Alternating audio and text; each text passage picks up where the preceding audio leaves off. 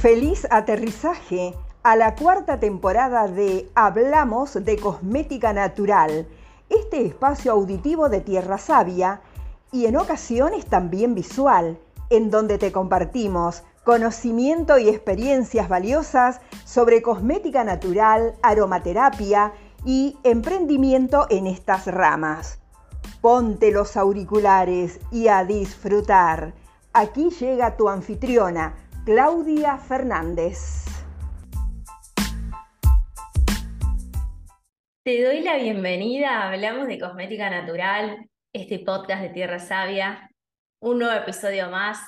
Hoy es viernes 3 de febrero y estamos en pleno lanzamiento de la colección internacional de cursos de cosmética natural y fitomedicina. Seguramente que si anduviste por mis redes, TikTok, Instagram, también en Facebook, Incluso si estás en la lista de correo electrónico ya te habrás enterado. Arranco abriendo este espacio, este nuevo episodio de preguntas y respuestas. Hemos recibido un pedido grande de respuestas a sus preguntas de cosmética natural y emprendimiento y también nos han preguntado por esta colección. Así que vamos a englobar todas esas dudas que tuvieron en estos días y las vamos a empezar a compartir con ustedes, ¿no? Sabemos que por ahí si respondemos todas, todas, todas las que recibimos se va a hacer un poco largo el episodio. Sin embargo, bueno, vamos a tratar de, decir las que más se repitieron como para que ustedes eh, tengan una idea e invitarlos también a, a seguir este camino de aprendizaje en esta disciplina tan hermosa. La primera pregunta que se repitió fue justamente como esta semana estamos trabajando junto a 15 colegas somos 15 en total, junto a 14 colegas más en la colección internacional, lo que más se repitió fue cuánto tiempo tengo para acceder, porque son 16 cursos con un 90% de descuento. Y mucha gente dice, ¿voy a hacer tiempo de hacer todos estos cursos? Y la respuesta es que sí, porque la gran mayoría de los cursos tienen acceso de por vida y los que menos tiempo tienen de acceso tienen seis meses. O sea que sí, vas a poder. Y te invito a eh, entrar, yo te voy a dejar las notas del episodio el link para que entres. Y también te invito a tomar acción, a que no te lo pienses, porque hoy eh, acceder a 16 cursos por un valor simbólico, si estás en el exterior de Argentina, de 97 dólares, si estás dentro de Argentina, 19.400 pesos, dividirlo en 16 cursos y anda a averiguar en qué academia compras un curso por ese valor. No existe. Entonces, mi propuesta es que vayas a la acción, que no te la pienses. Eh, como le dije, ayer tuvimos un vivo con Sara Sierra, que te invito a verlo, está en el perfil de Instagram de las dos, y le dije, ojalá cuando empecé a formarme en cosmética natural, hubiera tenido la posibilidad de acceder a un catálogo de cursos con este nivel para aprender. Hubiera sido más sencillo, hubiera tenido un hilo conductor, hubiera podido tener un eje, pero no fue así. Tuve que, sí, después de mi primera formación, abrirme camino y aprender, y no estaba todo tan listo y tan servido como cada una de ustedes que quiere formarse lo tiene hoy. Así que mi invitación es eh, que no se lo piensen tanto, que miren el nivel de las profes, ahí en el enlace que les dejo en la nota de este episodio van a poder ver quiénes son. Aparte de Tierra Sabia, hay 14 profes excelentes del mundo y que tomen acción. Esa es la primera respuesta que vamos a dar hoy porque fue de las que más eh, se presentó en la semana. Así que, y también te invito a estar atenta a las redes, acordate Instagram, arroba tierra.savia, TikTok Tierra Sabia, y en Instagram específicamente vamos a estar compartiendo más transmisiones en vivo con colegas. Esta semana hemos compartido con Anabela de Alma Natural, ayer con Sara Sierra, como les decía, española, seguramente que la conoce porque es referente también en esto. Y eh, vamos a seguir esta transmisión la semana que viene, tenemos cuatro más. Eh, hay una que les puedo tirar así como para arrancar el lunes, pero también les invito a que nos sigan para estar atentas. El lunes vamos a estar transmitiendo en vivo con Clara Valenzuela de Chile. Sí, así que no se lo pierdan, es el momento. Y tengo otras preguntitas más que las tengo acá, que las fui guardando para darle respuesta y que sé que mientras respondo a una persona estoy respondiendo a varias porque estas cosas sé que, que fueron de muchas personas las, las dudas en común. Así que bueno, vamos a empezar. Acá me las guardé. Porque sí, chicas y chicos, tengo buena memoria, pero si no me las anoto. Una pregunta que preguntaron, valga la redundancia, mucho esta semana. ¿Cuánto tiempo me lleva vivir de mi emprendimiento? El tiempo que te lleva vivir de tu emprendimiento va a depender del trabajo que vos le pongas a vivir de tu emprendimiento. ¿Por qué? Porque si vos lo tenés en una lista de deseos donde decís, este 2023 voy a vivir de mi emprendimiento, y lo dejas ahí, no lo vas a lograr, ni este 2023, ni el año que viene, ni el que sigue. Vivir de tu emprendimiento significa, primero que nada, tener claridad sobre ese estilo de vida que querés llevar, que es totalmente distinto al estilo de vida de una persona que está en relación de dependencia, que tiene un empleo.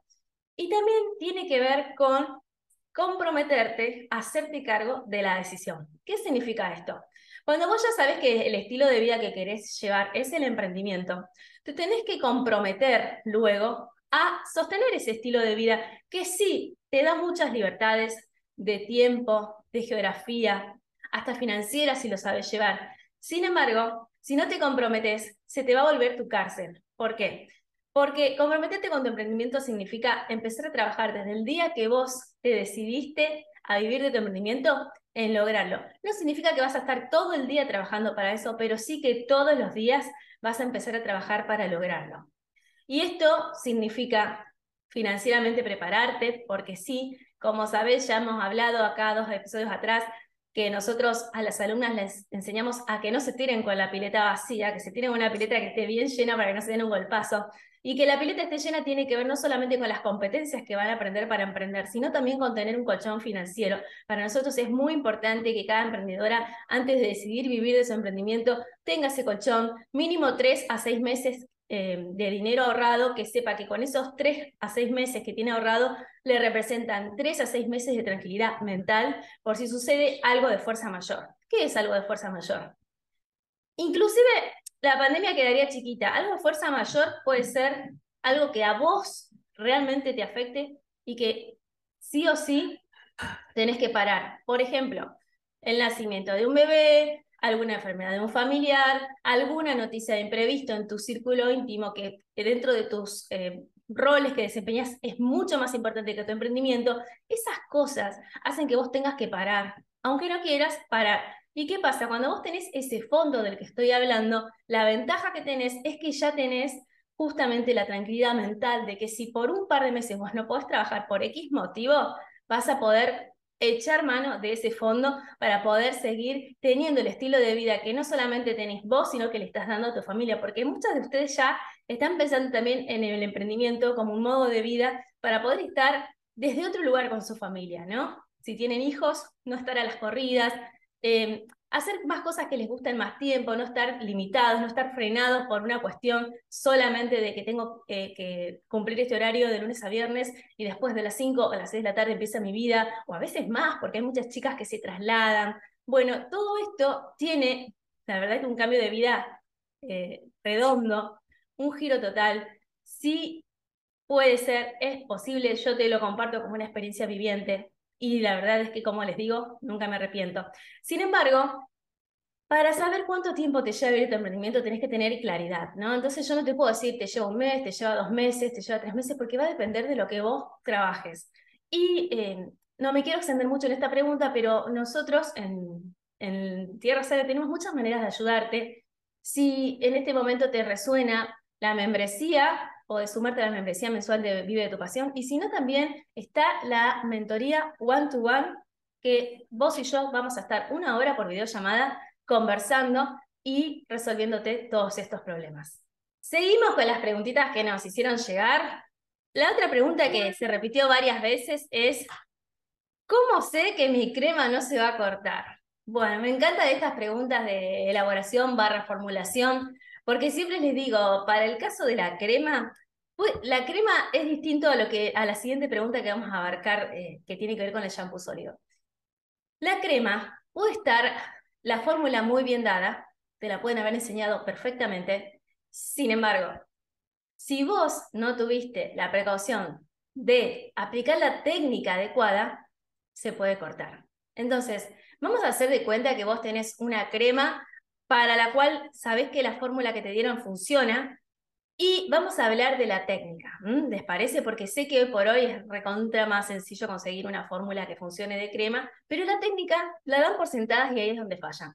Por ejemplo, una técnica de batido que sí o sí tenés que hacer para que no se te corte la crema es unir las fases a la misma temperatura. ¿Por qué? Porque si vos agarrás una fase oleosa que está súper, súper eh, caliente, supongamos que la sacaste del baño María y está superando los 40 grados o más, porque sale del baño María, y vos decís, bueno, ahora eh, tengo acá la infusión que la preparé hace dos horas y le voy a ir agregando y el agua destilada, sino que la tengo hace dos horas y que siempre tiene temperatura ambiente y la voy a ir a mezclar. ¿Y sabes lo que va a pasar? Básico de cosmética natural, se te va a cortar. Entonces, nunca me voy a cansar de decirles, la manera, una de las maneras para que no se te corte tu crema, primero es unir a igual temperatura. Segundo, y esto tiene que ver con una experiencia personal, a mí me resulta más fácil unir, sumar lo acuoso sobre lo oleoso en pequeñas cantidades, o sea, si yo tengo 100 centímetros cúbicos de fase acuosa, no sumo los 100 de una, sino que los divido en tres o cuatro partes. Por ejemplo, 33,3 eh, mililitros o gramos, si lo pesás, de fase acuosa y las voy incorporando en tres veces. Incorporo, bato, incorporo, bato, incorporo, bato. Esa es una técnica que funciona y que eh, puede ayudar a que no se te corte la crema. Otra técnica es el batido. Sí, Trata de que a tu batido no le entre aire, batí abajo, batí abajo, uní abajo, porque muchas veces baten superficialmente y cuando eh, terminan de batir pasan la mezcla a un recipiente, no se dan cuenta de lo que sucedió. ¿Qué sucedió? Que las paredes del recipiente que estaban usando para batir quedaron restos de preparados sin batir, sin integrarse. Entonces esa crema no está bien batida. Y otra historia aparte que podríamos desarrollar muy largo es eh, con qué batimos, ¿no? Eh, si hablamos de las primeras cremas y de lo que haces en, la comodidad de tu laboratorio hogareño, la mayoría lo, puede usar una batidora eléctrica como una mini pimer o bien un espumador de esos que son a pilas o a baterías, no sé cómo le dicen en tu país, esos que son parecidos a los de café, bueno. Entre esos dos artefactos que son los más frecuentes cuando arrancan, también hay diferencia. La calidad del producto no es la misma. Sí sale la crema si la batís con un espumador de café, pero si la batís con una mini pyme que tiene una potencia mucho mayor, sale mucho mejor. Esto está bueno aclarártelo. Sé que cuando empezás a pequeña escala tenés instrumentos que son acordes a pequeña escala, pero está bueno aclarar esto porque también tiene que ver con que la crema se te corte.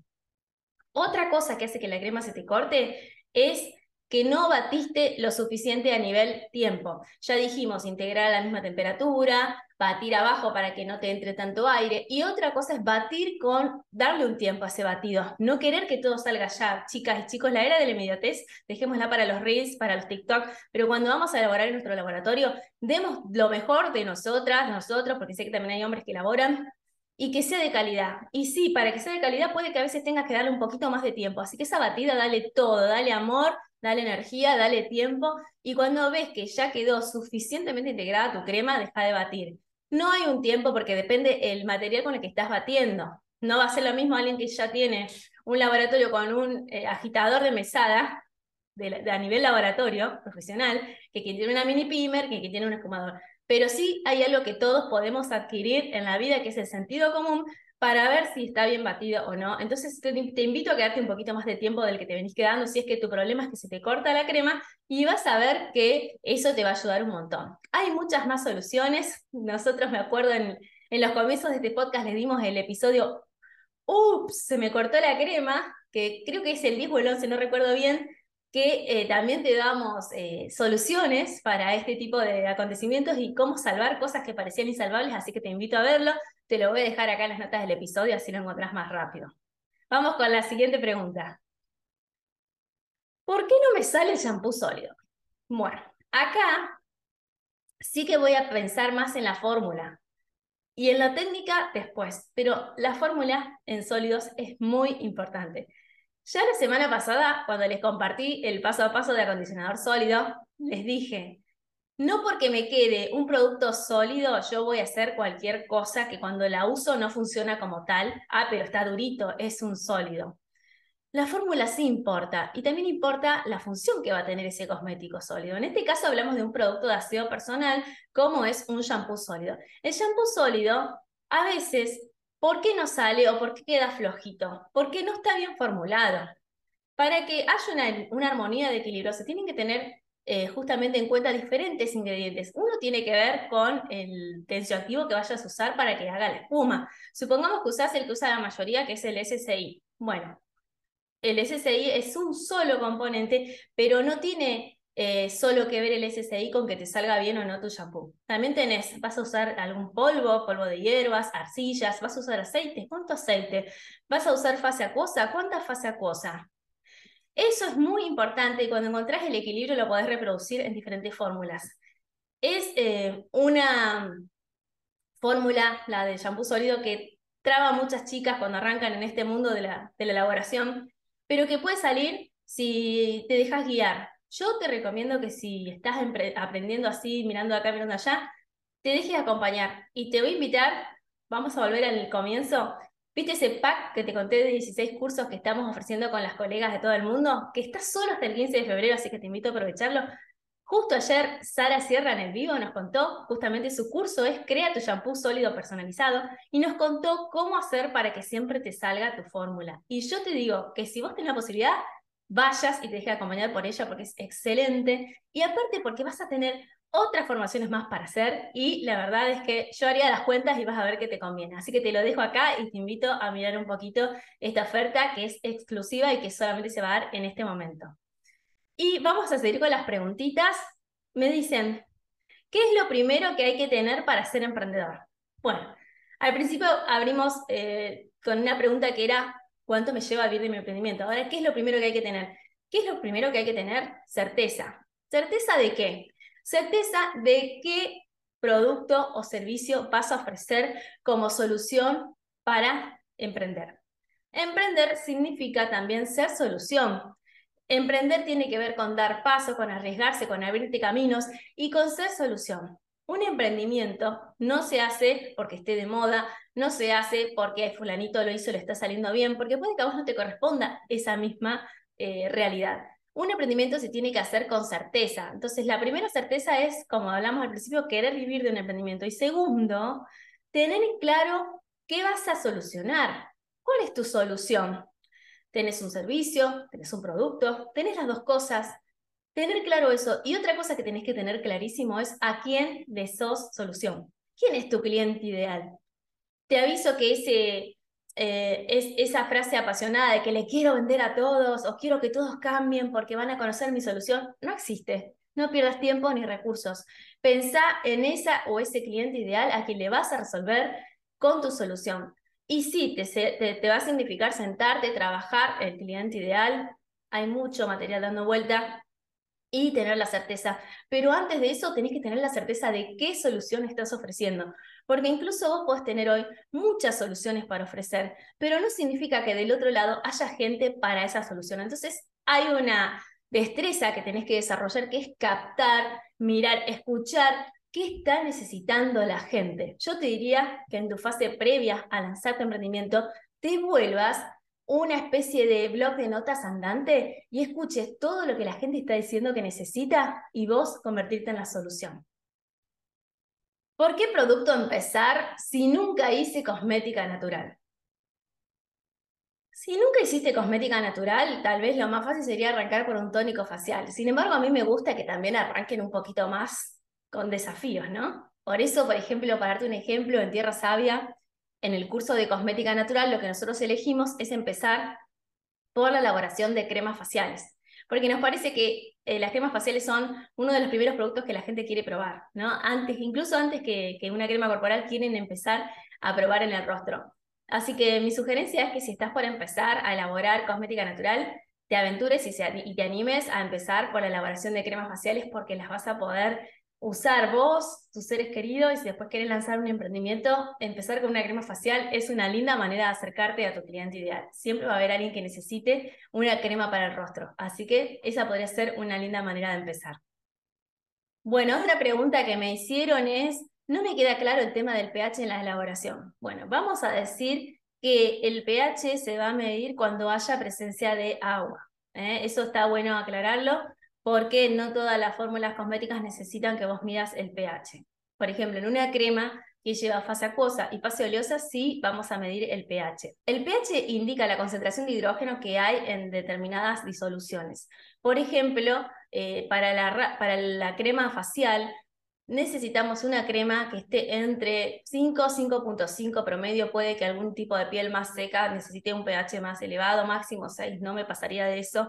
Sin embargo, eh, no es que si vos haces la crema al tuntún te va a salir con ese pH. Por ejemplo, nosotros en la academia le ofrecemos eh, cremas, eh, recetas que ya le hemos verificado que quedan al pH que tiene que ser para esa piel y salen. Pero cuando vos empezás en este mundo y querés saber si tu pH, por ejemplo, crema facial, es el adecuado, tenés que medirlo. ¿Qué maneras tenemos para medirlo? Y la que más, la más común, la más frecuente para todas es la tirada de pH, la tirita también tenés el pHímetro electrónico, sin embargo, no todo el mundo puede acceder a él y para, para el mantenimiento, para la calibración, es todo un trámite que mucha gente, aún teniéndolo, escoge seguir usando las tiras para medirlo. Ahora, eh, ¿qué pasa si vos tenés eh, un pH que quedó o más arriba o más abajo? Existen productos y soluciones para poder equilibrarlo. Nosotros en YouTube tenemos una lista que es Introducción a la Cosmética Natural, donde hay una clase que habla del pH, una de las clases introductorias, es gratuito, lo podés ver y ahí te puedo informar un poco más en detalle. Pero en realidad acordate que si vos no medís el pH de tu elaboración las primeras veces, después cuando ya sabes que con esa simbiosis de ingredientes te queda el pH justo, no tenés que medirlo, pero si no lo sabes, lo tenés que medir, porque si vos no eh, tenés una crema apta para el pH de la piel del rostro, supongamos que apuntamos a una crema pH 5. Bueno, si tu crema no tiene ese pH y tiene un pH más arriba, más abajo, quien la use, seas vos o sea alguna cliente o cliente, va a empezar a notar incomodidades. Incomodidades como tirantes, si está muy alcalino, ardor, si está muy ácido. Entonces vos vas a tener que eh, buscar un pH equilibrado a tu eh, piel o a la piel de tu cliente. Por ahí vemos eh, publicidades donde hablan de pH neutros, generalmente en, algunos shampoos o en algunos productos de limpiezas, y vos dirás, pero si el pH neutro es 7, sí, el pH neutro 7 se puede usar en elaboraciones que son justamente que buscamos eh, que sean alcalinas para arriba, ya, y tienen que ver con la limpieza. Pero ¿qué pasa con esos pH más elevados? Que como son productos que se usan en muy poquito lapso de tiempo, por ejemplo, un shampoo con pH neutro, un jabón que tiene un pH, puede tener un pH entre 7 y 8. Después de usar el jabón, ¿qué hacemos? Aclaramos, enjuagamos. Entonces, es, em, la piel está muy, en muy poca fracción de tiempo expuesta a ese pH. ¿Y después qué hacemos? Generalmente después de enjuagar, por ejemplo, la piel, si nos hemos eh, bañado con un shampoo, ¿qué hacemos? Nos ponemos crema, entonces el pH se vuelve a restablecer. En el caso de la piel, hay productos de limpieza que pueden tener el pH justo de la piel del rostro, entonces no hay que hacer nada, pero si usas un jabón de limpieza que tiene un pH más alcalino, la necesidad de tu piel es que le tires urgente un tónico facial para restablecer ese pH y te pongas crema porque empezás a sentir tirantes. O sea que es muy importante eh, te invito a quien hizo la pregunta a profundizar un poco más y que no te mandes a elaborar sin tener muy claro esto. Así que bueno, vamos a seguir, que me parece que quedó alguna preguntita más. Acá está. ¿Cuál es la diferencia entre maquillaje sintético y maquillaje natural? Muy bien. Quizás esta persona lo pregunta porque ve que hay un avance en el mundo del maquillaje natural. Y en este caso no estamos hablando de un look de make-up natural, sino de un artículo, producto cosmético que es para maquillarse, que proviene de ingredientes naturales. ¿Cuál es la diferencia? Y hay muchas. Por ejemplo, a nivel cuidado medioambiental, usar un maquillaje que tenga ingredientes que vienen de, la madre tierra y versus ingredientes sintéticos, algunos ingredientes sintéticos que están eh, testeados incluso para venderse, ¿no? porque son los que todos conseguimos, no significa que no hagan nada a la piel a largo plazo, quizás en el momento no, pero a largo plazo sí. Y tampoco significa que no hagan nada al medio ambiente. Entonces yo te invito como ya hemos hecho en otras, en otras emisiones, a empezar a leer, a tomar tu cosmético, supongamos que tenés cosméticos sintéticos de make-up, y empezar a ver qué tienen detrás, ¿no? En la lista de ingredientes del INSI, si no lo tiene el labial, que por ahí es muy chiquito y no se lee, la cajita del labial, en, algún tipo de, empaque, vas a ver qué figura. Y te invito a que empieces a aprender por qué te digo que hay una diferencia abismal. Eh, nosotros, por ejemplo, desde que empezamos a usar maquillaje que lo hacemos nosotros. Eh, cuando empezamos a crear el curso de Elabora tu propio maquillaje natural, empezamos a elaborar también eh, todas esas cosas que les, compartíamos a las chicas y chicos en el curso, el paso a paso, después ya nos quedaban y ya habíamos testeado anteriormente las que nos gustaban, o sea que ya teníamos como más o menos un año de testear y no se nos ocurriría volver atrás para comprar maquillaje sintético porque sabemos qué hay detrás. Una de las cosas maravillosas que tiene empezar a elegir el maquillaje natural es que usas pigmentos que vienen de la madre tierra. Pueden ser pigmentos vegetales, pueden ser pigmentos minerales, que en mi experiencia y sugerencia me inclino más por los pigmentos que son del mundo mineral, por muchas cosas, por ejemplo, porque no vencen nunca y porque eh, justamente eh, te dan una mejor fijación en el maquillaje. No una 24/7 como los labiales del mercado, por supuesto que no, no nos interesa eso, pero sí que fijan bastante mejor y la verdad es que cuando lo usas todo lo que tenga que ver con la madre tierra, aceites, mantecas, pigmentos, aceites esenciales, es imposible que no te genere un cambio en el estado de ánimo que tenga que ver con elevar, elevar, tu frecuencia vibracional, porque estás usando justamente elementos que tienen que ver con la naturaleza.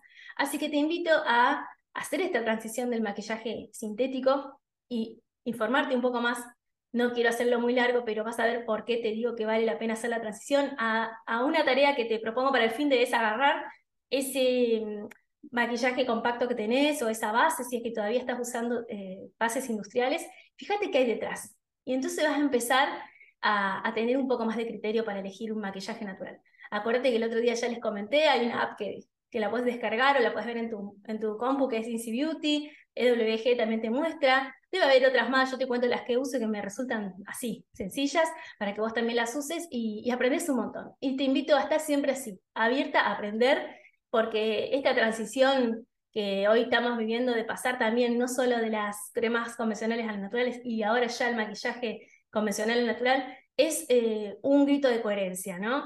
Es un grito de coherencia con algo que ya venimos eh, transicionando y cambiando. Quizás hace un tiempo te replanteaste tu comida y ahora estás comiendo otro tipo de alimento, hace un tiempo te replanteaste tu cosmética y empezaste a migrar hacia cosméticos más saludables con tu piel y con el medio ambiente.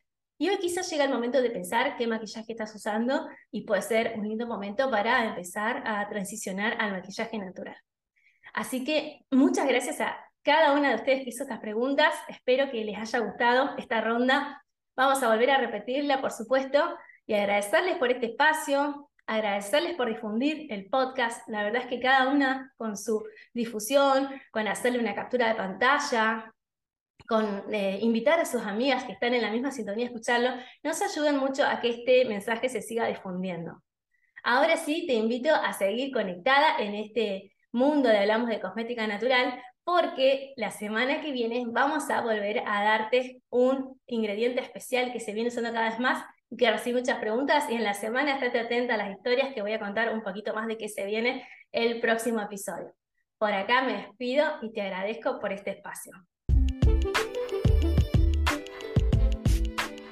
Si hay algún tema que quieres que discuta por este espacio o te ha quedado resonando algo, me puedes mandar tu inquietud a info.tierrasavia.com.ar y con mucho gusto te voy a responder.